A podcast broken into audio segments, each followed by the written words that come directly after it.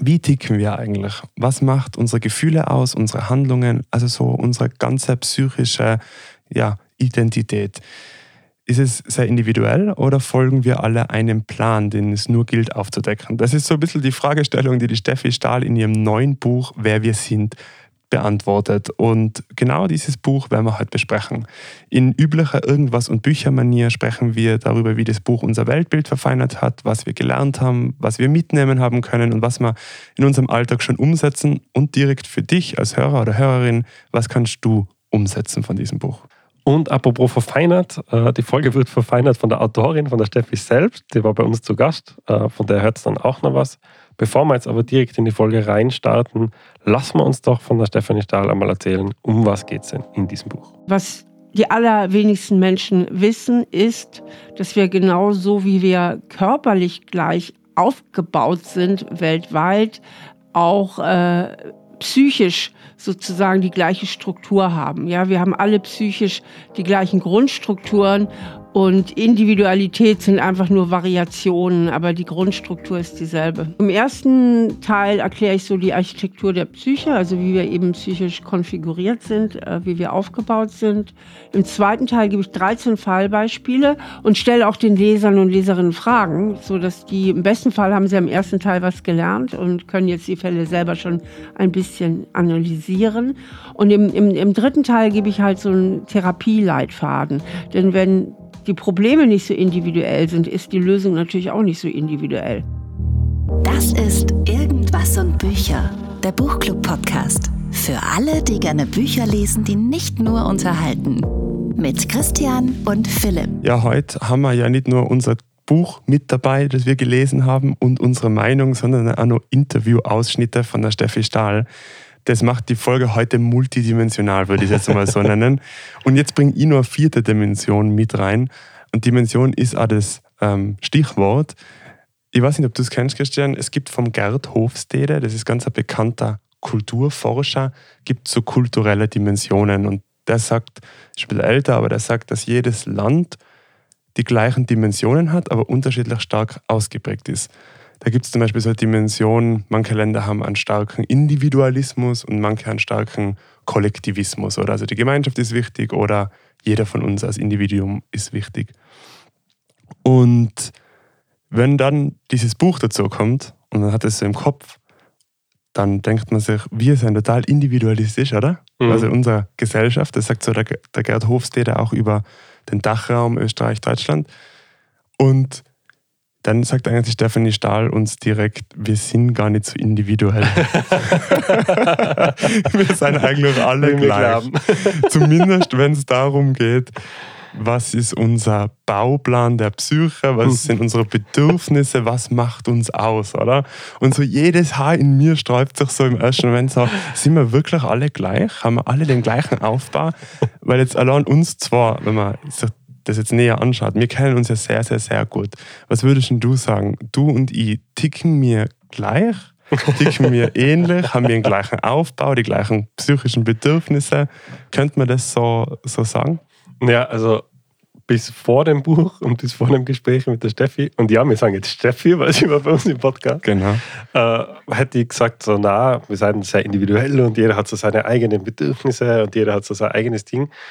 Ähm, und ich bin ehrlich gesagt auch nach wie vor sehr der Meinung, dass die, die Ausprägungen dieser Bedürfnisse, die was die Steffi da definiert hat, sehr, sehr individuell sein. Mhm. Und ich glaube auch, dass wir sehr, sehr individuell sind. Aber ich bin inzwischen tatsächlich auch schon äh, ein bisschen überzeugt, dass diese vier psychischen Grundbedürfnisse, die da im Buch benannt werden, und wir gehen gleich darauf ein, durchaus richtig sind, weil sie schafft es eigentlich immer und ich habe mir viele Interviews angekocht und wir haben natürlich alle ganzen Fallbeispiele aus dem Buch gehabt und so und auch bei uns im Gespräch. Sie schafft es immer alles auf diese vier Bedürfnisse zurückzuziehen und immer in einem Logikschritt, wo ich mir denke, ja stimmt, mh, ja stimmt, ja mh, stimmt. Also mm. es ist nie so, dass ich mir denke, so, ja, mh, ja okay, das ist jetzt irgendwie weit hergeholt. Ja. Ähm, insofern finde ich es gar nicht so ähm, ja, unrealistisch, dass man da mhm. ähnlich wie man äh, physisch quasi äh, ein gleiches Grundgerüst haben, oder? Also wir haben alle so ziemlich die gleichen Organe, so ziemlich die gleichen Knochen und so. Mhm. Äh, wie genau das ausschaut, wissen wir ja alle, dass das dann sehr individuell ist. Und ich glaube, so ist es auch ein bisschen zu betrachten in der Psyche, oder? Mhm. Und da gehen wir gleich direkt ins Buch, wer wir sind von Stephanie Stahl. Im Prinzip sagt sie ja frei zusammengefasst von mir jetzt, es gibt vier psychische Grundbedürfnisse, die ja. uns ausmachen. Dabei ist das erste Bedürfnis das Bedürfnis nach Bindung oder Zugehörigkeit. Also ich möchte irgendwie zu anderen Menschen dazugehören. Das zweite ist, ich habe ein Bedürfnis nach Autonomie und Kontrolle. Also keiner will ja unmächtig durchs Leben gehen und alles über sich ergehen lassen, sondern ich will mitgestalten. Das dritte Bedürfnis ist das Bedürfnis nach der Selbstwerterhöhung. Also jeder möchte ja äh, was wert sein und wertvoll und wertvoll sein und Anerkennung bekommen. Und das vierte Bedürfnis ist es, schlechte Gefühle zu vermeiden, beziehungsweise positive Gefühle zu verstärken, oder? Niemand will sich jetzt so schlecht fühlen und mies fühlen. Äh, und das ist das vierte Bedürfnis. Also wir haben Bindung, Autonomie, Selbstwert und schlechte Gefühle. Mhm. Das sind so ein bisschen diese vier Bedürfnisse. Und du hast jetzt eigentlich so die Hypothese gerade aufgestellt, ja, Stefanie Stahl hat recht. Jedes Bedürfnis ist, oder jeder Mensch ist wahrscheinlich in unterschiedlichen Bedürfnissen unterschiedlich stark ausgeprägt. Wo siehst du die? Also, was ist bei dir besonders stark oder besonders schwach ausgeprägt? ja, das ist ganz schwierig.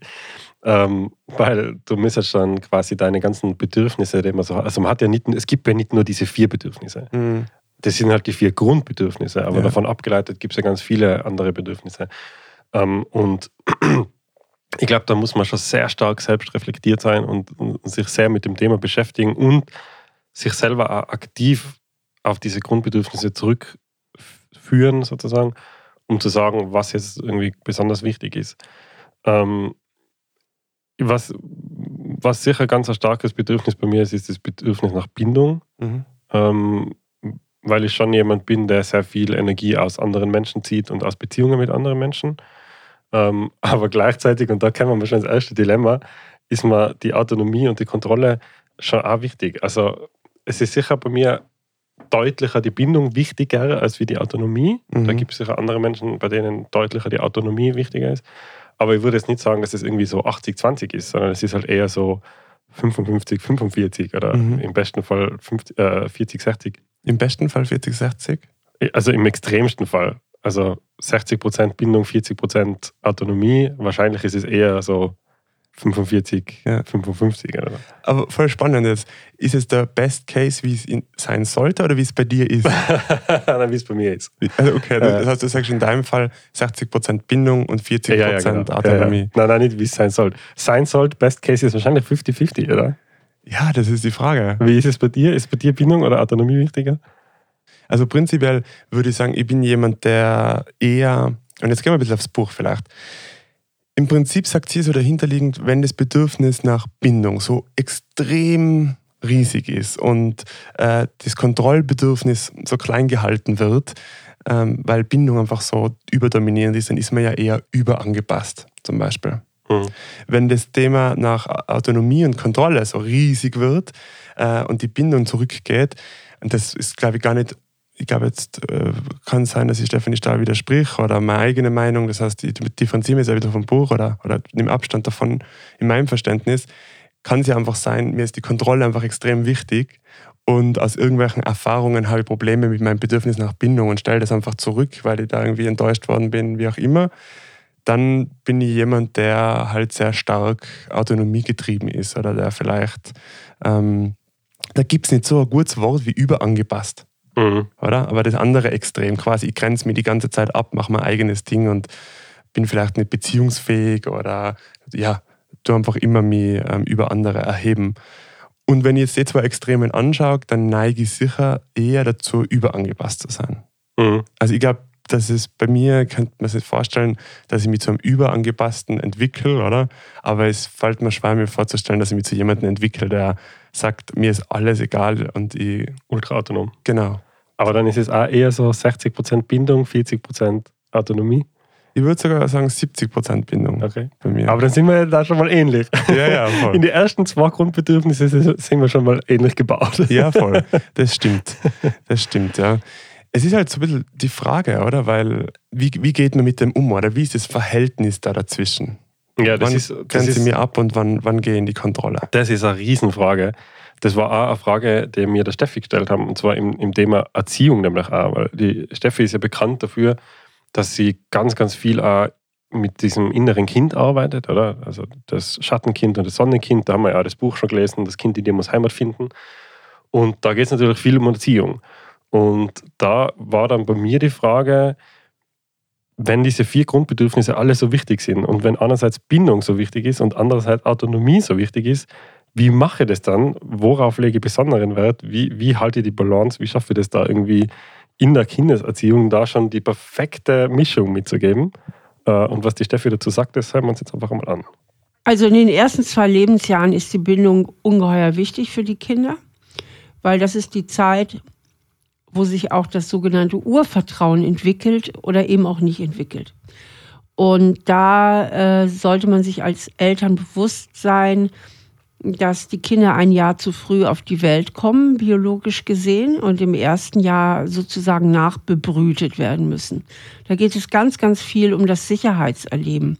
Und das wichtigste Kriterium für Eltern ist zum einen Präsenz, dass sie einfach da sind. Und zum Zweiten elterliche Feinfühligkeit, dass sie sich in ihre Kinder einfühlen können. Und gerade die ersten zwei Jahre entwickelt sich das Gehirn rasant und auch Gefühle, das Gefühlsleben entwickelt sich in den ersten zwei Lebensjahren. Das heißt, wenn da schwere Versäumnisse entstehen, können sogar gewisse Gefühle gar nicht richtig eingespurt werden im Gehirn des Kindes. Welchen Tipp ich deswegen allen Eltern gebe, und das ist, was ich vorausschicken muss, nicht meine private Meinung, sondern der eindeutige Stand der gesamten Bindungsforschung. Wenn es irgendwie geht, wenn ihr es irgendwie vermeiden könnt, ähm, schickt die Kinder bitte nicht in den ersten zwei Lebensjahren in die Kita. Vor allen Dingen nicht im ersten. Ähm, weil ähm, die Kita-Betreuung da viel zu früh ist. Die Kinder brauchen dieses Gefühl von Sicherheit und tatsächlich im ersten Lebensjahr kann die Sicherheit biologisch am besten sogar die Mama geben, weil das Kind bei der Mutter im Leib aufgewachsen ist und deswegen ihre Stimme kennt, ihren Herzschlag kennt, ihren Geruch kennt und die Mutter deswegen das Kind am schnellsten beruhigen kann. Ähm, warum das so wichtig ist, könnte ich auch zu ausführen, aber das wird dann zu weit. Ich habe ein Buch dazu geschrieben, Nestwärme, die Flügel verleiht. Das ist ein anderes Buch. Wir wollten ja heute über Wer wir sind reden. Ganz genau. Also die Bindung ist ganz, ja. ganz wichtig. Vor allen Dingen in den ersten zwei Lebensjahren, dass man eben für das Kind da ist und gut für es sorgt. Und die Autonomie ähm, ist auch ganz wichtig. Bei Autonomie geht es ja eben darum, nicht nur das Kind ähm, altersgerecht zu fördern, sondern es geht auch darum, dass das Kind mal einen eigenen Willen haben darf, dass das Kind mit seinen Gefühlen auch wahrgenommen wird. Ja, ähm, ähm, denn Kinder lernen natürlich auch ihr Gefühlserleben durch die Spiegelung der Eltern und dadurch, dass Gefühle erstmal auch erlaubt sind. Natürlich müssen Kinder lernen, ihre Gefühle dann irgendwie auch zu regulieren und irgendwie altersgemessen mal irgendwann mit denen umzugehen. Aber grundsätzlich ist ganz, ganz wichtig, dass erstmal alle Gefühle da sein dürfen. Denn wenn ich später als Mensch alle meine Gefühle zur Verfügung habe, ähm, habe ich natürlich ein ähm, starkes Selbstbewusstsein. Also ich bin mir meiner selbst bewusst und ich habe einen sehr guten Kompass für das Leben. Denn die Gefühle beraten uns ja letztlich auch. Ähm, ich, ich finde, die Steffi beantwortet das schon so ein bisschen in der Formulierung, wie ich die Befürchtung gehabt habe, dass die Antwort sein wird. Es ist eben nicht ganz so einfach. Also mhm. man kann nicht sagen, man braucht 50-50 und ich muss quasi jeden geraden Tag muss ich Autonomie lernen und jeden ungeraden Tag äh, Bindung sondern es macht halt die Mischung aus, oder? Wie, mhm. wie interpretierst du das? Mhm.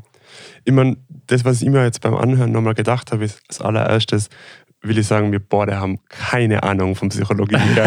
und im Gegensatz zu Stephanie Stahl haben wir ja nicht diesen ganzen Erfahrungsschatz, den wir mitbringen. Das heißt, mhm. alles ist persönliche Meinung, ähm, dass wir da jetzt äh, Kein psychologischer Rat. Und wir haben beide keine Kinder. Also wir haben die schlechteste Situation, um über Erziehung zu urteilen. Ja. Ähm, aber definitiv, wie ich es war also ich glaube, man wünscht sich, wie überall im Leben, oder so einen ganz konkreten Plan. Mhm. Oder? So mhm. Schritt für Schritt. Und am mhm. besten macht man das und das. Und wie du sagst, gerade Tage so und ungerade Tage so. Und das ist dann ja auch wieder die Frage, wie viel Nuance an Autonomie oder Kontrolle, wie viel Nuance an Bindung mache ich. Das, was mich da immer am meisten bewegt, ist, umso mehr man das Gefühl hat, man muss es genau nach dem Skript machen oder man hätte es gern und wird gern wissen, wie es perfekt wäre, umso schwieriger wird es, oder?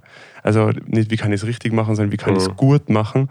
Und da sagt sie was, was bei mir so hängen geblieben ist, ist das, dass das Kind das Gefühl hat, oder nicht nur das Gefühl hat, sondern es auch merkt, es darf Gefühle haben. Es Mhm. darf sie ausleben und es hat einen Platz, oder? Weil das merke ich halt oft, wenn ich, zu, wenn ich mit Kindern zum tun habe, ist, ganz viele Menschen nehmen Kinder ja nicht ernst. Und sie redet jetzt von bis zwei Jahren ganz viel. Ich rede jetzt mal prinzipiell von Kindern. Ja, ja, du bist ein Kind, jetzt sagst du dir mal hin. Ja, und jetzt genau. übertreibst du mal nicht so. Und, ähm, und, darf, und gewisse Gefühle darf, darf man gar nicht haben und haben gar keinen Platz. Also ich denke immer Ja. an die Wut zum Beispiel. Das ist so, in die meisten Elternhäusern darf, darf man nicht wütend sein. Also wenn man wütend ist, dann geht man in sein Zimmer und tut sich beruhigen. beruhigen und dann kommt man wieder zurück. Ja, ja. So, weil das ist der einzige Ort, wo Wut passieren darf, oder? Und so deswegen hat diese, dieses Thema so viele Schichten, oder? Also ganz, ganz schwierig. Was mir nicht bewusst war, ist, wie prägend diese ersten zwei Jahre sind. Mhm. War, war dir das bewusst? Nein, also gar nicht. Ich habe mir, nachdem wir beide noch keine Kinder haben, äh, noch nicht so wirklich so richtig aktiv mit dem Thema auseinandergesetzt. Mhm. Ähm, aber ist auf jeden Fall ein Punkt, auf den ich achten werde. Also Mhm. jetzt habe ich es im Kopf, ich hoffe, die behalten mir das auch im Kopf, weil ich glaube, da macht, das macht viel aus. Ja. Ich glaube halt, das Unfaire an dem ist, und das ist manchmal im Leben halt leider so, das sind auch die schwierigste, das ist glaube ich die schwierigste Phase, oder? Also voll. auch als Eltern, Ja, du- weil du bist neu in der ganzen Ja. Rolle, du musst die einfinden, du hast genauso deine Bedürfnisse. Du, die anderen sagen, man soll es so machen und so. Also, ach, das Thema ist sowieso riesig. Aber wie die Steffi sagt, sie hat ein eigenes Buch darüber geschrieben. Ja. Wir reden ja Gott sei Dank über andere Themen noch, vielleicht Ja. für die wir auch mehr qualifiziert sein. Was ist dir aus dem Buch nur so hängen geblieben oder wo du sagst, da würde ich gerne drüber reden? Also ein Riesenpunkt ist ähm, die, die Unterscheidung zwischen dem Außen und dem Innen. Mhm. Ähm, und das predigt sie an ganz, ganz vielen Stellen. Und eine Stelle, die mir besonders aufgefallen ist, ist das Thema Glück und Unglück von außen. Ähm, weil wir ja normalerweise ganz, ganz oft Glück in äußeren Dingen suchen, also in glücklichen, Lieb glücklichen Liebesbeziehungen, im beruflichen Erfolg, in Geld und allem, was man sich halt von Geld kaufen kann. Und was uns runterzieht, sind auch äußere Dinge, also schlechtes Wetter, ähm, Stress in der Arbeit oder Stau oder solche Sachen. Und was sie dann sagt, es hilft einfach sehr, einmal von außen sich zu beobachten und zu sagen, okay, warte mal, wieso stehst denn du jetzt im Stau zum Beispiel? Und dann kommt die Frage von ihr daher, ich meine, ihr würdet da nie drauf kommen in der Situation, aber wenn man so Beispiele von außen kriegt und so, dann hilft einem das vielleicht. Naja, ich habe mir entschieden dazu, ein Auto zu haben. Mhm. Ich habe mich entschieden dazu, dass ich ein Auto haben möchte. Ich möchte gern all die tollen Vorteile haben. Aber das ist keine Frage. Damit kommen auch die ganzen Nachteile. Und ein Nachteil oder ein Fakt, der mit dem Auto mitkommt, ist, man wird manchmal im, Stau stehen. Und wenn ich dann im Stau stehe, dann kann ich mich entweder darüber ärgern, dass ich im Stau stehe, oder ich kann sagen, okay, passt, ich habe mich entschieden, das Auto zu nutzen, also muss ich ja damit klarkommen, dass ich im Stau stehe. Ist halt das so. Ich habe mir dazu entschieden, im Stau zu stehen. Das ist voll in Ordnung. Und wenn man quasi seine Leib eigenen Lebensentscheidungen nicht ständig hinterfragt, sondern sich selber ein bisschen mehr vertraut in der Entscheidung und die Konsequenzen, die damit entstehen, dann tut man sich einfach sehr, sehr viel leichter im Leben. Äh, Mhm. weil man nicht ständig äh, von außen quasi Gefühle mitbekommt, die einen dann im Innen be m, beeinflussen und, und Wirkungen zeigen, die eigentlich gar nicht nötig wären. Mhm. Wie steht es um dein Vertrauen? In was? Ja, in, äh, Vertrauen In meine die, Entscheidungen. in deine Entscheidungen. ja, in dein- also in solchen dein Dingen, ich glaube, deswegen spricht mir der Punkt also an, Mhm. äh, ganz schlecht. also ich bin, so, ich bin so jemand, der lang, lang, lang über Sachen nachdenkt. Ja. Ähm, ganz schlechte Bauchentscheidungen. Also äh, ich triff gute Bauchentscheidungen, weil, glaube ich, per Definition kann man fast keine schlechten Bauchentscheidungen treffen, aber ich tue mich schwer, Bauchentscheidungen anzunehmen, sagen wir so. Mhm. Ich denke ewig und nochmal drüber nach.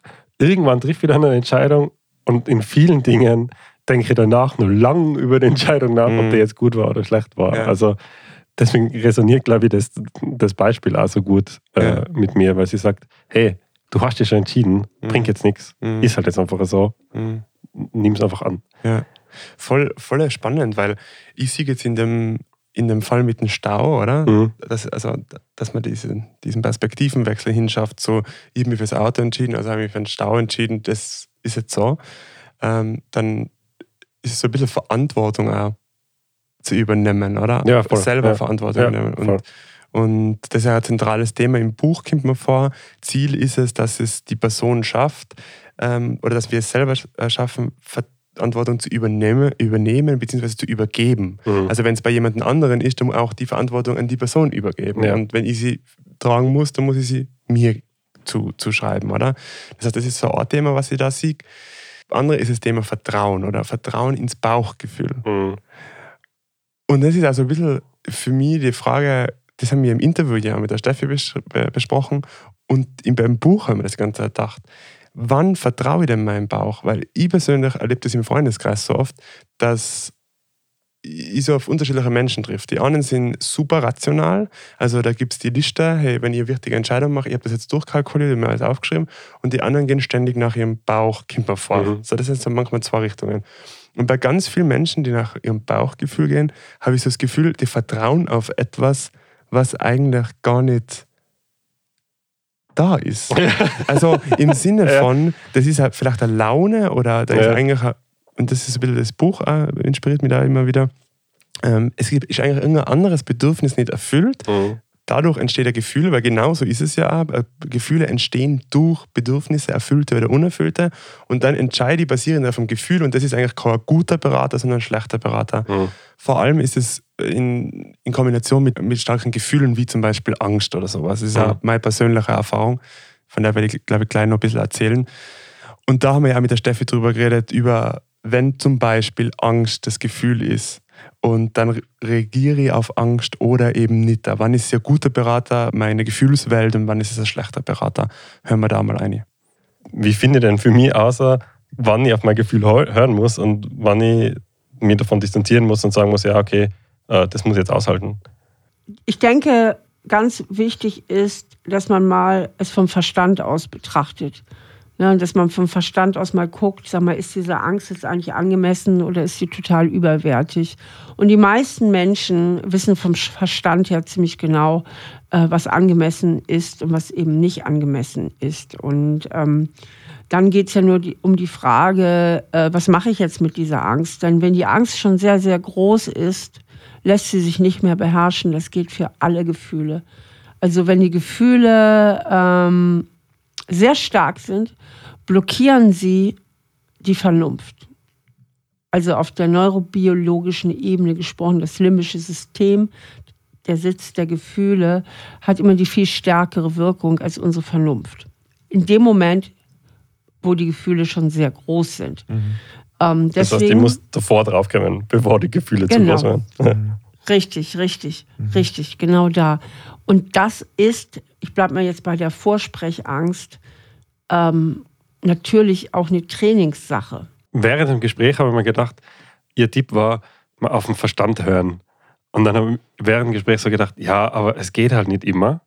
Das ist ja schwierig, wenn ich gerade in einem Gefühl stecke. Und ich meine, der Kern der eine ist natürlich, wie sie selber gesagt hat, wenn es ein ganz starkes Gefühl ist, dann ist es irgendwann zu spät. Und das nächste war, wo ich dann ein bisschen drüber nachgedacht habe, es stimmt eigentlich. Also, wenn man dann in den Verstand geht und sich denkt, so, okay, jetzt warte mal, das beobachte ich mal das Gefühl von außen, man weiß wirklich meistens, ob das verhältnismäßig ist, wie man reagiert oder nicht.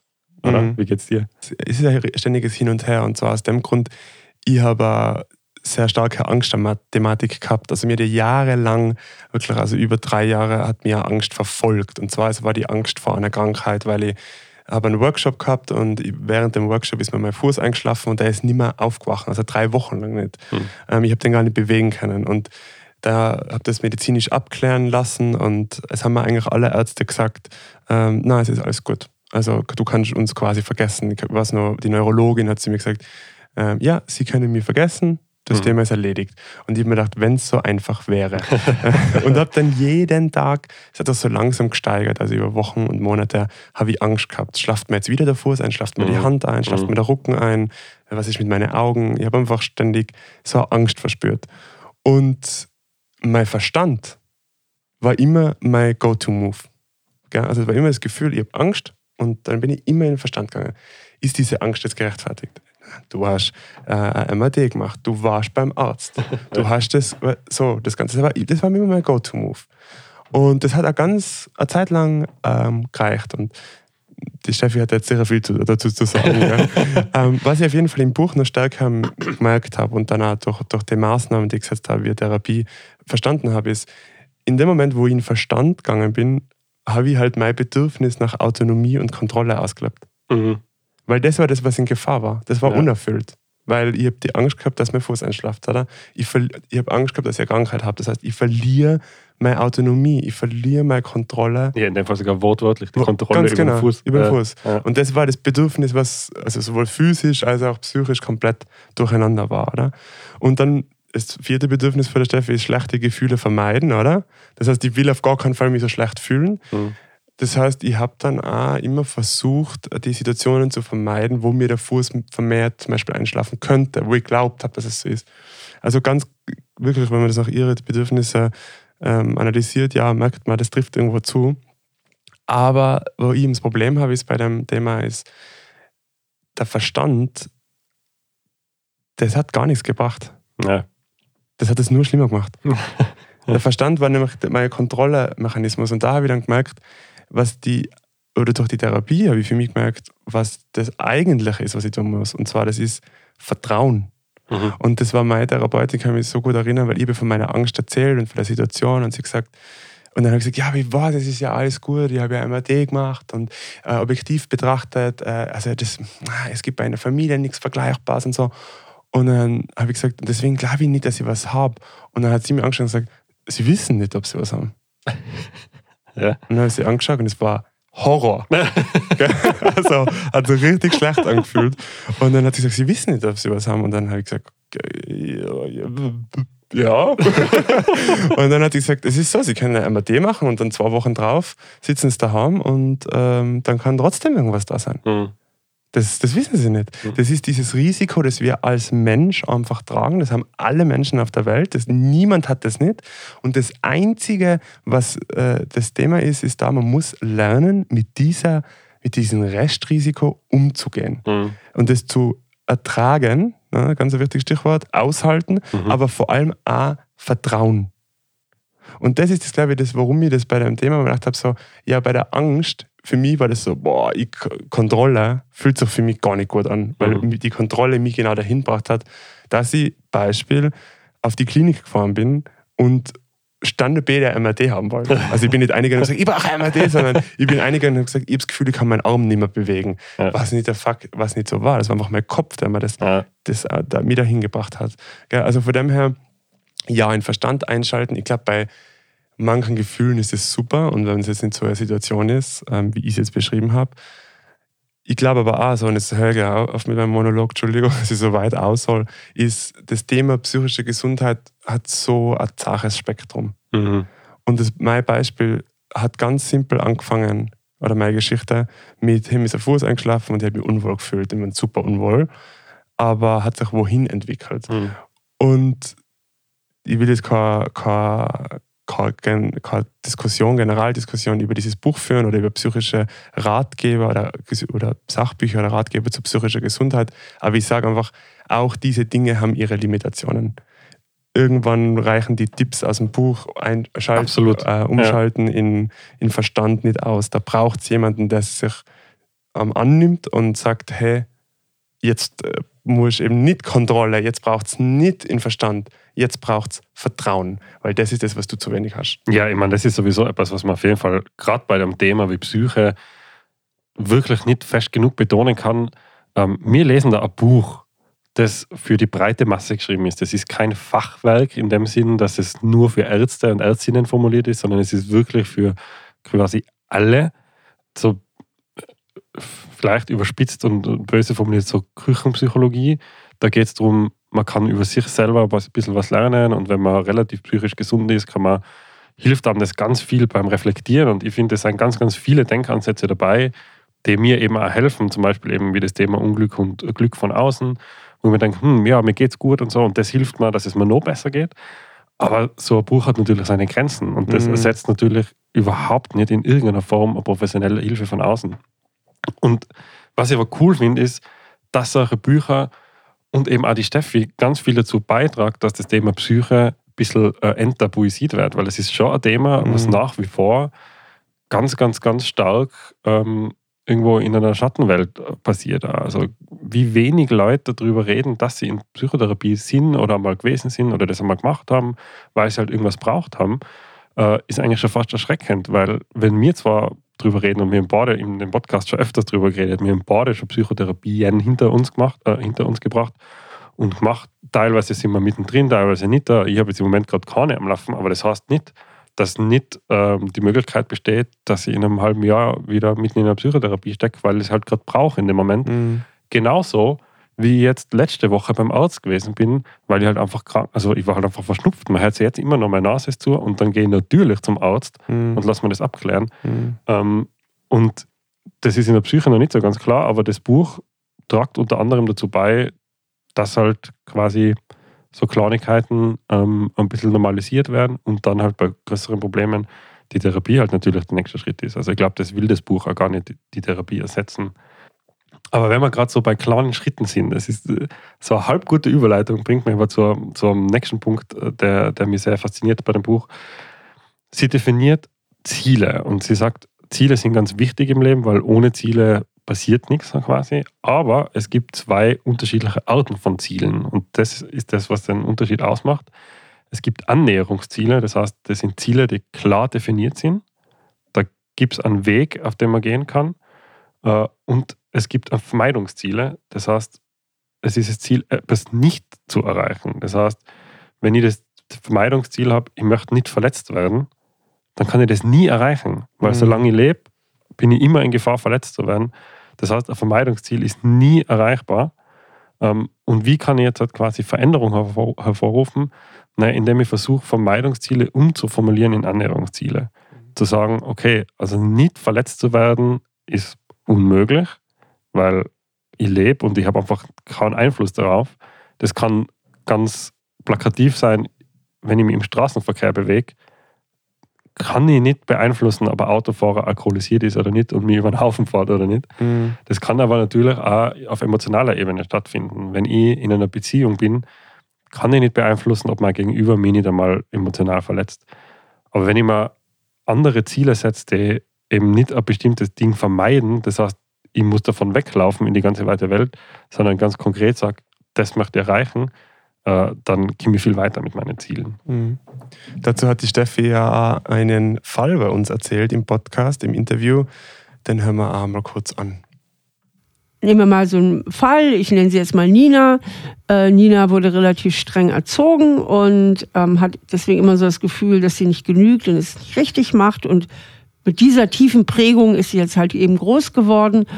Und ihr ganzes Streben richtet sich darauf aus, nicht auf Ablehnung zu stoßen. Ähm, und dafür strebt sie nach Perfektion. Sie versucht es allen recht zu machen, alle Erwartungen zu erfüllen, ähm, um diese Ablehnung zu vermeiden. Aber wenn Nina sich mal in Ruhe hinsetzt und darüber nachdenkt, dann wird sie merken, ähm, ich werde dieses Ziel nie erreichen. Denn in dem Moment, wo ich eine potenzielle Ablehnung umgangen habe oder eine potenzielle Verletzung, lauert ja schon direkt wieder die nächste. Also mit, an, mit Vermeidungszielen kommt man nicht im Grunde nie zum Ziel. Annäherungsziele sind klar definiert. Was weiß ich, hatte es ja eben das Beispiel, ich will Vater werden. Ziel erreicht, wenn das Kind auf der Welt ist, dann bist du Vater, ja? So, oder ich will die und die Frau an mich binden. Wenn sie an der Angel hast, dann hast du dein Ziel erreicht. Oder ich möchte den und den Job machen. Na, oder ich möchte bei Instagram so und so viel Follower. Also dann weißt du irgendwann, wann du deine Ziele erreicht hast. Vermeidungsziele sind immer negativ definiert. Ja. Und ich finde das total spannend, sich über diese Dinge mal Gedanken zu machen, weil dann kann man natürlich im nächsten Schritt sich fragen, ist das eigentlich sinnvoll, was ich da tue? Und jetzt kommen wir auch noch mal auf einen Teil der therapeutischen Intervention, der Lösung, sich fragen, kann ich das eigentlich wirklich nicht aushalten? Und da ist das Stichwort wieder. Also das ist, ah, ich liebe dieses Wort aushalten. Das war, hat mich aus meiner Situation ausgebracht. Deswegen bin ich wahrscheinlich da so Vertrauen und Aushalten. Und da ist auch so Vermeidungsziele mache ich ja deswegen, weil ich negative Gefühle vermeiden will. Mhm. wenn ich sie schaffe auszuhalten, brauche ich kein Vermeidungsgefühl mehr, äh, kein Vermeidungsziel mehr ja. ähm, verfolgen, oder? Mega spannend. Äh, ich habe ganz viele Fragen an die ähm, persönlich. Annäherung oder Vermeidungsziele. Ähm, was glaubst du, woher kommt es, dass man vielleicht zum einen oder eher zum anderen tendiert? Boah, schwierige Frage. Äh, Kindheitsprägung. You've been äh, Stephanie Stahlt. ähm, ich, kann ich nicht beantworten, weiß ich nicht. Ähm, was ich mir dabei denke bei dem Thema ist, dass, dass wir dazu tendieren, Annäherungsziele sehr bewusst zu formulieren. Mhm. Ähm, also ich möchte gern so und so viel Follower erreichen, wie sie jetzt zum Beispiel sagt. Und Vermeidungsziele sind uns oft wahrscheinlich gar nicht so bewusst. Ich glaube, mhm. das sind eher so die unter, äh, unbewussten Dinge, die, die wir aber haben und die uns aber sehr stark prägen, ohne dass wir es mitkriegen. Mhm. Ja, finde ich voll spannend, weil mir ist da wieder sie, äh, die Steffi aus dem Interview und aus dem Buch, beide Steffis, ähm, sind wir da im Kopf irgendwie auch so ein bisschen das Thema, wie gut habe ich denn meine Gefühle in, zum einen in der Kindheit wirklich auch zeigen können und ausleben dürfen, oder? Ja. Weil wenn ich jetzt Gefühle ausleben darf, dann habe ich es auch aushalten können. Mhm. Ähm, dann habe ich vielleicht da weniger, weniger Vermeidungsziele. Ich glaube aber auch, dass es so ist, umso klarer ich mich mit meinen Gefühlen, also die spüre und denen vertraut bin und auch umso mehr ich weiß, was ich will. Oder? Weil es ist oft, viele Menschen wissen, was sie nicht wollen. Ich will nicht verletzt werden, ich will ja. nicht äh, unsicher wirken, ich will nicht, äh, weiß ich nicht, XY. Ja, ich will nicht diesen Job machen. Also, genau, das ja. oder? genau ja. ja. Ich meine, das ist ja einfach das Vermeidungsziel, ne? weil ja, aber wie viele Menschen gibt es, die Achso, die in einem Job, in sein, einem Job sagen, und ja. oh, mir taugt der Job nicht ja, und ja. das ist alles deppert. Und, ja, stimmt, ja. Und trotzdem tun sie nichts dagegen. Ja. Zu was tendierst du mehr? Kannst du das für die be beurteilen? Zu Annäherungs- und Vermeidungszielen? Ähm, ich tendiere mir viele Ziele zu setzen, die, die, ich dann vielleicht nicht erreiche, weil ich irgendwo am Weg abbiege. Mhm äh, und dann frustriert darüber bin, dass ich das Ziel nicht erreicht habe und dabei aus den Augen verliere, wie viele andere Ziele ich erreicht habe. Mm, ja. ähm, Vermeidungsziele sind mir selber sehr unbewusst, muss ich ehrlich zugeben. Mm. Also mir fällt jetzt auf die Schnelle ähm, kein sehr prägnantes Vermeidungsziel ein, das ich habe. Mm. Hast, du, hast du ein Vermeidungsziel?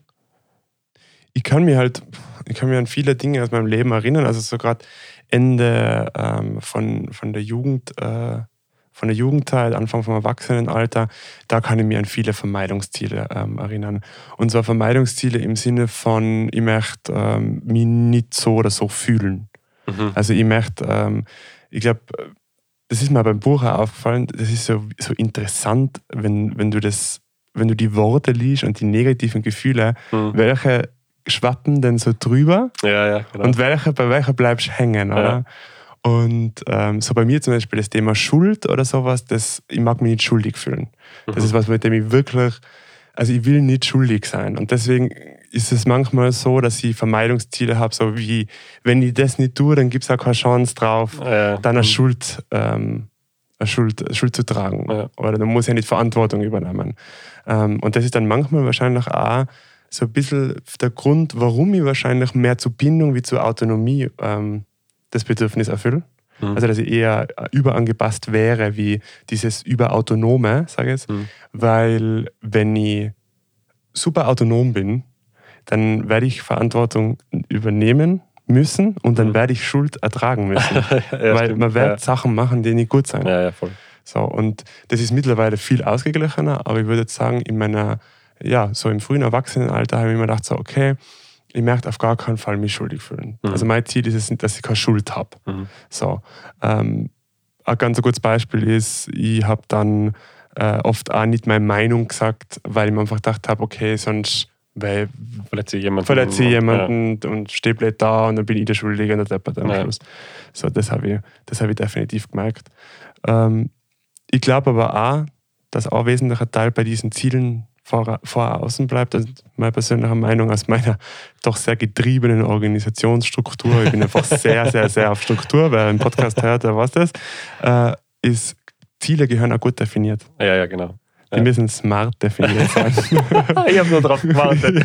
Nein, das ist einfach so, weil, Ja, so. weil ich Ja. denke mal, ein Annäherungsziel ist, wenn mein Annäherungsziel ist, ich will zwei, Mil zwei Millionen ähm, Follower auf ähm, Instagram haben beispielsweise. Ich habe jetzt gerade ein Video angeschaut ähm, auf YouTube, was geheißen hat, uh, The Music Industry has some kind of problem. Mhm. Und da geht es eigentlich darum, wie viel Prozent der Künstler zum Beispiel mehr als 100.000 ähm, monatliche HörerInnen auf Spotify hat. Hm. Und das waren irgendwie 0,2. Ja, Und wenn man das dann auf eine Million setzt, dann wird es so Ja, ja. absurd, wie wenig das sein. Und da ist zum Beispiel, also man muss auch die Ziele realistisch setzen. Ja. Und dann messbar und attraktiv und all diese Dinge halt. Weil sonst jage ich auch einem Annäherungsziel unendlich nach. Und Mhm. es ist eigentlich so ein Kämpfen auf verlorenen ähm, Boden. Das finde ich halt irgendwie, das ist noch ein bisschen was noch. Das gehört noch so ein bisschen ergänzt. Ja, passt. Schreib mal als Notiz dazu. Schreib mir der Steffi. genau. Und das ist auch das, was mich oft so ärgert, weil gerade bei anderen Büchern, die wir gelesen haben, wir haben jetzt sau viele äh, Ratgeber und Sachbücher gelesen, fassen die zusammen, erzählen von uns, also so ähnlich wie heute da. Und da kommt immer wieder so ein Ziel wie lieb die selber, nimm die so an, wie du bist. Du Mhm. musst die einfach nur akzeptieren. Und das haben wir ja auch der Steffi gesagt, dass wir cool finden, dass sie das im Buch ein bisschen anders macht. genau das Gegenteil. Genau Du bist eigentlich gar nicht so wichtig. Ge- Genau, sie sagt so wieder, du bist nicht so wichtig Ja. und gleichzeitig, sie sagt da, übernimm Verantwortung Ja. und gib Verantwortung ab. Und da geht es ja viel ums Thema Empathie und da hören wir auch noch kurz rein. Also in all meinen Büchern lege ich sehr viel Wert darauf, dass es mir vom Ansatz nicht allein darum geht, dass der Einzelne ein bisschen zufriedener ist und seine Probleme lösen kann, sondern einfach auch ein besserer Mensch wird. Ja, weil wir leben in Beziehungen und Beziehungen sind das Wichtigste. Und ich sag mal, Selbstreflexion und Mitgefühl ist eine der Schlüssel, um diese Welt wirklich zu verbessern. Denn woran ja diese Welt krankt ist, dass es unglaublich viele falsche Konzepte gibt in der Welt, sage ich mal, ähm, vor allen Dingen jetzt im, im psychischen, im mitmenschlichen Bereich, viele falsche, schwierige Konzepte, womit Menschen sehr, sehr unglücklich äh, werden. Also Konzepte von Unterdrückung, Konzepte von Nicht-Gleichberechtigung, Konzepte von Gewalt, Konzepte äh, von Diktatur und so weiter. Und ich denke, der Ausweg oder einer der wichtigsten Auswege ist die Selbstreflexion und das Mitgefühl. Denn mein Handeln, wie ich mich fühle, ich sage mal, wenn ich jetzt sehr viel Minderwertigkeitskomplexe habe, dann fühle ich mich anderen Menschen oft gegenüber unterlegen. Und Unterlegenheit macht aggressiv. Und Unterlegenheit ähm, ist vor allen Dingen ähm, der beste Nährboden für Machtfantasien und Machtwünsche. Das heißt, alle Menschen, die entweder selbst politisch oder wirtschaftlich eine große Reichweite haben, haben eine große Verantwortung. Und alle haben aber auch ihre eigenen Prägungen und ihre psychischen Strukturen. Und je besser sie sich selbst reflektieren, desto weiser können sie ja mit dieser Macht und dieser Verantwortung umgehen. Das Gleiche zählt aber auch für die Wählerschaft, also Menschen, also wenn man überhaupt in einem Land lebt, in dem man die Chance hat, überhaupt zur Wahl zu gehen, ja. Ähm, aber auch die Menschen, die eben in diesem Land leben, ist natürlich wichtig, reflektiert zu sein und sich eben nicht den falschen Ideologien und den falschen Führern und Führern anzuhängen. Ähm, und deswegen denke ich, dass die Selbstreflexion und eben auch dieses Mitgefühl sehr, sehr wichtig sind, weil wir leben ja nicht in einer Blase und die Aussage, liebe dich selbst, ist sowieso eine komplette Überforderung. Wie soll ich mich selbst lieben, wenn ich mich erstmal von Grund auf ablehne? Das geht nicht. Da müssen ganz, ganz viele äh, Zwischenschritte dazwischen geschaltet werden. Ähm, und wichtig ist eben auch, dass ich immer in Beziehungen lebe und alles, ähm, was ich mir zum Teil antue, natürlich auch anderen Menschen antue, beziehungsweise ich möchte es besser ausdrücken. Wenn ich aus einer Vermeidungsstrategie, weil ich mich selbst beschützen möchte, weil ich meine Angstgefühle nicht fühlen möchte, äh, mich zum Beispiel anderen Menschen gegenüber verschließe, weil ich, ich habe Angst vor Ablehnung. Ähm, ich werde vielleicht auf eine Party eingeladen oder meine Kolleginnen sind sehr nett und eine sagt mal, sag mal, wollen wir nicht mal Kaffee trinken oder hast du nicht mehr Lust, dass wir abends essen gehen? So, und jetzt habe ich aber starke soziale Ängste und denke, Mensch, wenn die mal mitkriegt, wie ich wirklich bin, die wird mich eh nicht äh, mögen, beziehungsweise ich muss mich so anstrengen und mich immer so verbiegen, um irgendwie gemocht zu werden. Also wenn man diese innerlichen falschen Konzepte für sich hat, dann, dann sagt man vielleicht einfach nee ähm, und zieht sich zurück aus dem Kontakt, um sich selbst zu beschützen. Aber was hinterlässt man beim anderen? Welches Gefühl? Ablehnung. Das heißt, es ist eigentlich immer so, dass die Schutzstrategien, die ich selbst anwende, um mich zu beschützen, um meine Versagensangst zu beschützen, um meine Angst vor Ablehnung zu beschützen äh, und so weiter, dem anderen zwangsläufig immer das zufügen, was ich selbst eigentlich vermeiden möchte. Das heißt, wenn ich andere ablehne, um, um, um für mich safe und sicher zu sein, damit ich nicht abgelehnt werde, kriegt der andere natürlich das Ablehnungsgefühl, das ich vermeiden möchte. Und diese Reflexion, also guck auch, was du tust und du bist nicht nur ein Opfer, sondern du bist auch ein Täter ganz oft. Mhm. Ähm, die finden in all meinen Büchern statt. Ich finde das ganz, ganz wichtig. Ja.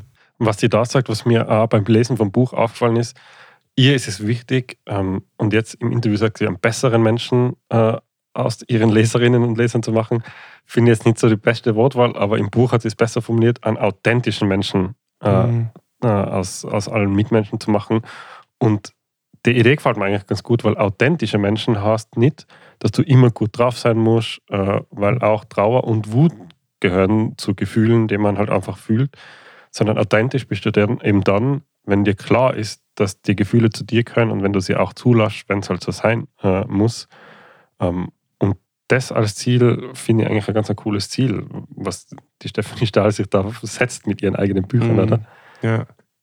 Hast du das Gefühl, sie hat das Ziel bei dir erreicht mit dem Buch?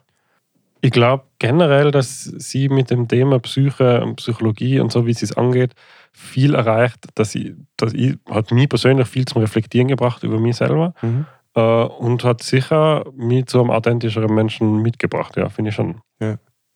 ja, das Authentische heißt ja auch, wenn man mal negative Gefühle hat, die man selber auslöst, weil es halt einfach ja, darf man. Was ist, dass man dann auch kommuniziert an, das, an sein Gegenüber, an Menschen, mit denen man in Beziehung steht, zu sagen, hey, das gehört jetzt zu mir, das gehört ja. jetzt gar nicht zu dir. Genau.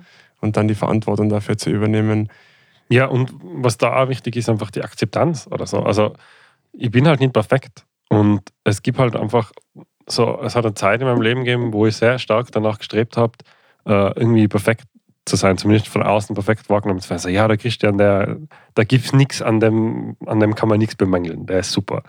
Das war so mein innerer Monolog. Das, das hätte mhm. ich, ich habe mir immer gedacht, ah, die Leute sagen sicher nichts Schlechtes über mich, weil ich tue ja das und das und das und das. Mhm. Ähm, aber die Akzeptanz zu entwickeln, zu sagen, okay, passt. Ähm, es gibt halt auch Seiten an mir, die sind nicht so ideal. Ähm, und wenn ich Zeit und Energie habe, dann kann ich an dem arbeiten.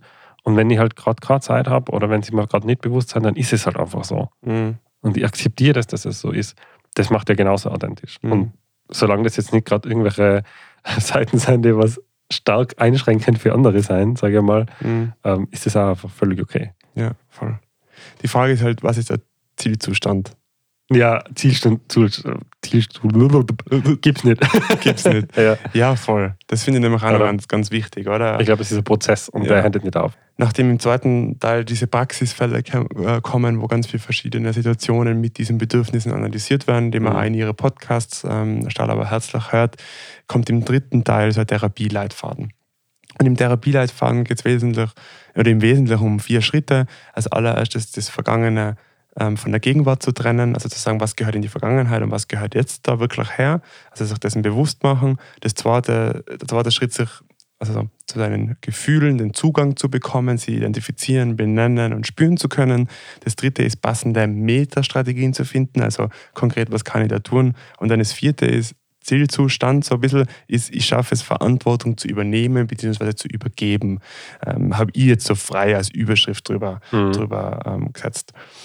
Und ich glaube halt, äh, wir werden im, oder ich werde es nicht schaffen für mich, weil man kann nur selber sprechen, ähm, ich werde es nicht schaffen, immer Verantwortung zu übernehmen und zu übergeben. Mhm. Und das sagt aber auch genau mein Denken, dass ich da halt sehr stark zu Extremen neige. Oder ich höre das und denke, man muss jetzt immer Verantwortung übernehmen.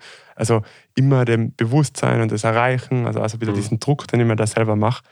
Ähm, aber das finde ich einfach ganz, ganz wichtig. Oder das ist so ein Prozess, das klappt einmal, das klappt einmal nicht. Manchmal ist man besser, manchmal ist man schlechter.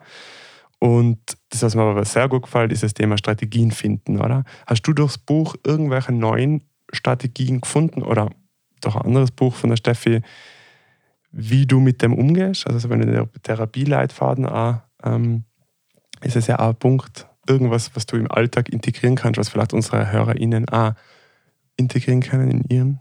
Ja, ein Punkt, und ich glaube, das ist sicher auch der größte Punkt, der da hängen bleibt, ist, was ich auch ganz am Anfang schon angesprochen habe, ist diese Differenzierung zwischen dem Innen und Außen eben, oder? Mhm. Also im, im, Prozess zur gelungenen Psychotherapie ist es ja die, die Unterscheidung zwischen Vergangenheit und, und, und Gegenwart.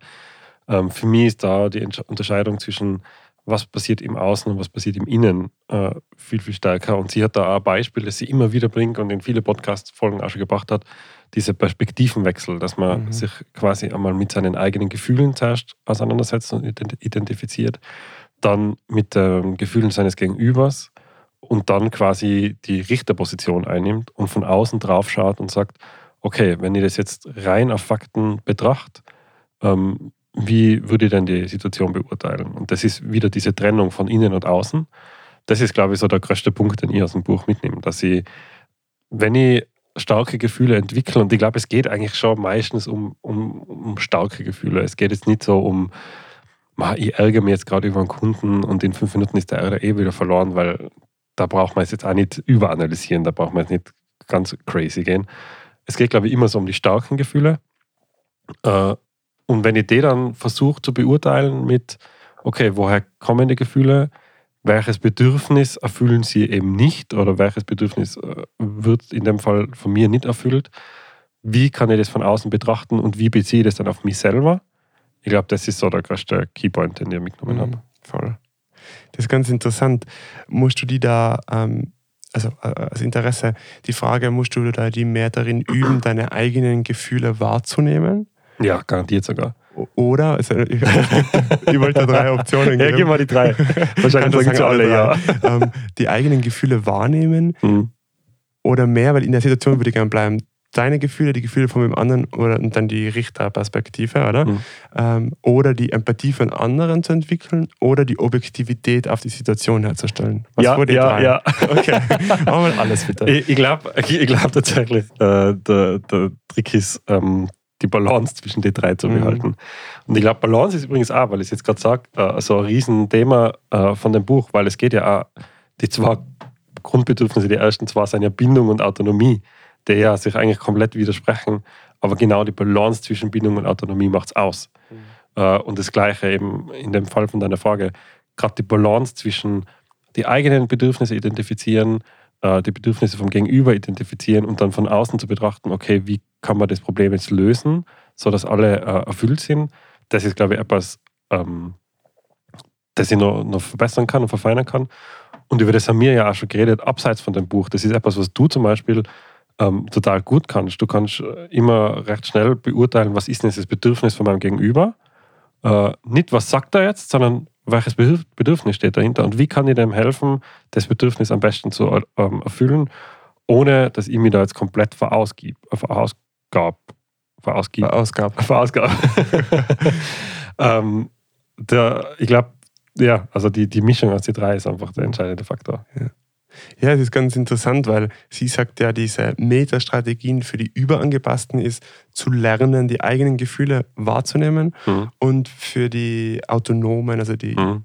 exzessiv Autonomie betreiben, äh, ist es, ähm, die Empathie zu üben. Ja.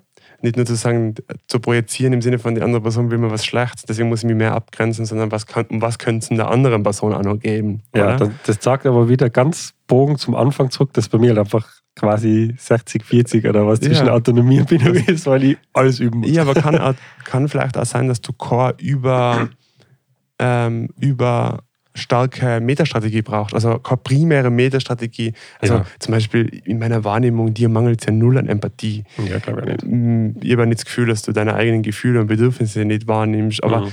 das ist halt ganz schwierig von außen zu betrachten, oder? Weil Na, ja, ich glaube schon auch. Also ich, ich, bin, glaube ich, schon in der glücklichen Lage, dass es bei mir jetzt in keiner, in, nicht in einer Richtung extrem ausgeprägt ist, oder? Ja.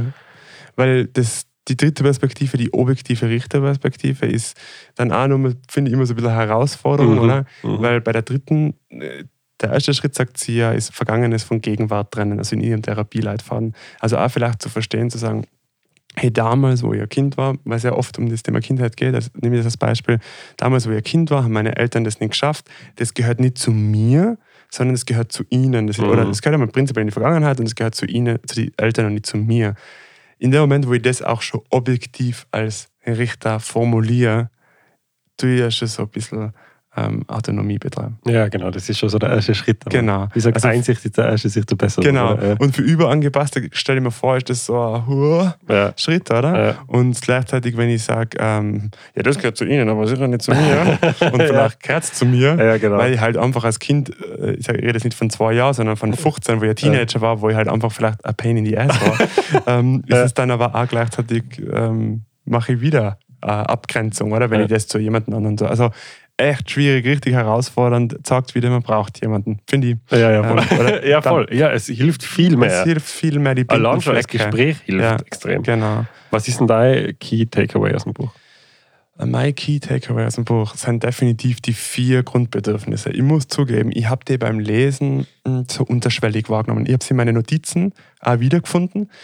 Aber durch das Interview mit ihr oder das Gespräch mit der Steffi und dann äh, die Recherche für das, hat das Konzept richtig ähm, gerade aktuell reingekämmert. Also ich habe gestern einen langen Spaziergang mit meiner Frau gehabt und wir haben über das Thema Haus geredet und das Ganze. Und dann sind wir da so, sind wir da relativ schnell in so eine ungute Situation gekommen, also so ein Konflikt zwischen uns zwei. Und dann hat sie gesagt, ich verstehe nicht, warum es oft bei dem Thema in die Richtung geht, weil es müsste eigentlich nicht so sein. Und dann haben wir gedacht, gute Frage. Dann habe ich gedacht, meine vier Bedürfnisse. Und dann habe ich das wirklich so für mich durchgespielt. Oder? Dann gedacht, um was geht es? Und dann habe ich ja, okay, ich habe natürlich auch Sorge, dass ich meine Autonomie und Kontrolle verliere, weil ich ein Bau einfach total viel Unsicherheit hat ja. und kostenintensiv ist und das geht jetzt auch schon lang und ähm, ja, ich will irgendwie die Kontrolle bewahren und die Autonomie und schaffe es nicht ganz und schlechte Gefühle vermeiden. Ich weiß, dass beim Bau halt auch viel Unsicherheit kommt und dann oft einmal, wenn wir über, genau über das reden, dann denke ich mir, ich mag das jetzt gerade nicht fühlen, ich will das, ich schaffe es gerade nicht, das auszuhalten, oder? Und dann habe ich zu ihr gesagt, ja, schau, dann habe ich das erklärt und dann habe ich gesagt, das sind meine Bedürfnisse und ich glaube, das ist gerade verletzt und deswegen reagiere ich jetzt da und habe gemerkt, hey, das entspannt die Situation extrem. Also das macht es einfach deutlich ähm, einfacher, das dann auch zuzuordnen. Oder sich einmal dessen zu, bewusst zu werden überhaupt. Also diese vier psychischen Grundbedürfnisse quasi als Checkliste und zu fragen kannst, könnte es gerade um das gehen für mich, ähm, ist sicher was, was man einfach ja, in seinem Alltag integrieren kann, wie du sagst, bei so starken Emotionen. Zum Ende noch die Frage, Leseempfehlung. Ich muss schon sagen, es ist äh, ähm, ein umfassenderes Werk, mhm. als wir, wenn wir es jetzt zum Beispiel auch ganz viel im, im Podcast gewöhnt sind, weil wir es schon, schon oft Bücher haben, die halt ein Thema äh, haben und die sich mit einem Thema auseinandersetzen. Und auch das Kind, die muss Heimat finden, ähm, war ganz klar, dass es um Kindheitsprägungen gegangen, um Schattenkind und, und um Sonnenkind. Und bei dem Buch jetzt, das ist schon fast mehr so ein äh, psychischer Rundumschlag, sage ich mhm. jetzt mal, wo es darum geht, einmal die Grundsätze zu verstehen. Und das ist einerseits unfassbar schwierig, das zusammenzufassen in einem Buch. Ähm, also Hut ab, überhaupt das in Angriff zu nehmen. Mhm. Und andererseits dann aber auch unfassbar schwierig, das zu verstehen und, und das alles zu verinnerlichen. Und man merkt, glaube ich, auch in der Folge ein bisschen, es gibt so viele Aspekte ähm, die irgendwie mit einfließen und so viele einzelne Punkte. Und es gibt noch hunderte andere Kleinigkeiten, die, was ich in meinen Notizen stehen habe, was ich gelernt habe und wo mir etwas aufgefallen ist. Von dem her würde ich es auf jeden Fall empfehlen, ist auf jeden Fall ein spannendes Buch. Und ähm, für alle, die diesen zweiten Teil, so quasi die ganzen Fallgeschichten noch mehr interessieren, gibt es ja auch noch den Podcast. Das heißt, man kann sich da richtig viel damit beschäftigen. Also mhm. finde ich auf jeden Fall ein cooles Buch. Ja. Mhm. Definitiv, ja. Finde ich auch. Also, und ist so ein Buch, das man öfter in die Hand nehmen kann, wo man mhm. sich immer noch mehr mhm. entdeckt. Vor allem, wenn man zu dem Thema noch mehr lernt. Ja. Die Steffi hat im Interview bei uns gesagt, ihr geht um Verständlichkeit. Ich glaube, das ist ja das, es sind ganz viele Botschaften drinnen, ja. die man beim ersten Mal lesen und mit am Wissensstand, der heute ist, vielleicht gar nicht wahrnimmt. Und wenn man dann mehr über das Thema lernt, wenn man dann vielleicht ähm, mehr Erfahrung mitbringt, auch im Umgang, dann dann lernt man nochmal mehr. Also das ist wirklich, äh, sie sagt selber, es ist ein Sachbuch, mhm. mehr Sachbuch wie ein Ratgeber und das spürt man beim Lesen. Also äh, wer auf das Lust hat, definitiv ähm, sich holen und, und genießen, sage ich jetzt einmal so. Bevor wir jetzt quasi zum Ende der Folge kommen, nur der kleine Hinweis. Es hat ja in der Folge aber Ausschnitte gegeben mit dem Interview von der Stefanie Stahl, von uns, beziehungsweise von unserem Gespräch. Das war natürlich nicht alles, was es zum Hören gibt. Nächste Woche kommt eine Zwischenfolge, wenn man so will, mit dem gesamten Gespräch, was wir mit der Steffi geführt haben. Alle ihre Inputs und alle unsere Fragen, die wir so gestellt haben, nochmal in voller Länge zum Nachhören. Und die Woche drauf, also unser nächstes Buch, ist dann der Buchtipp, der direkt von der Stefanie Stahl kommt, und zwar leicht gesagt von Nicole Staudinger. Und für alle, die zum ersten Mal da sind, weil sie sich primär für Stefanie Stahl und sekundär, ja, sekundär ist übertrieben, für, aber auf, an zweiter Stelle für irgendwas und Bücher interessieren, schön, dass du reingehört hast. Uns doch auch teilhaben, was du so denkst. Was hast du von heute mitnehmen können? Du kannst uns schreiben an podcast.irgendwas-buecher.at oder du findest uns auf Instagram irgendwas und Bücher. Mehr zu irgendwas und Bücher findest du auf Instagram und auf irgendwas-buecher.at. Jetzt am besten gleich folgen und keine Episode mehr verpassen.